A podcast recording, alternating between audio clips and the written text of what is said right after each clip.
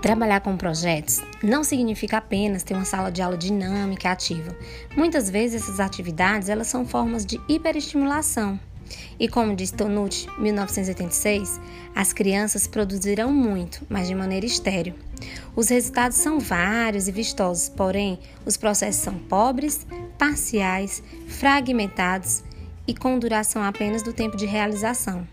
Com frequência, essas atividades são repetitivas e o processo parece um carrossel, em que se faz muito, um trabalho atrás do outro, sem sentido definitivo. Quer saber mais sobre os processos pedagógicos? Quer saber mais como realizar e tirar do papel o seu projeto na escola? Me segue lá no site evolvepsique.com ou no Instagram, arroba, nastela, underline, evolvepsique.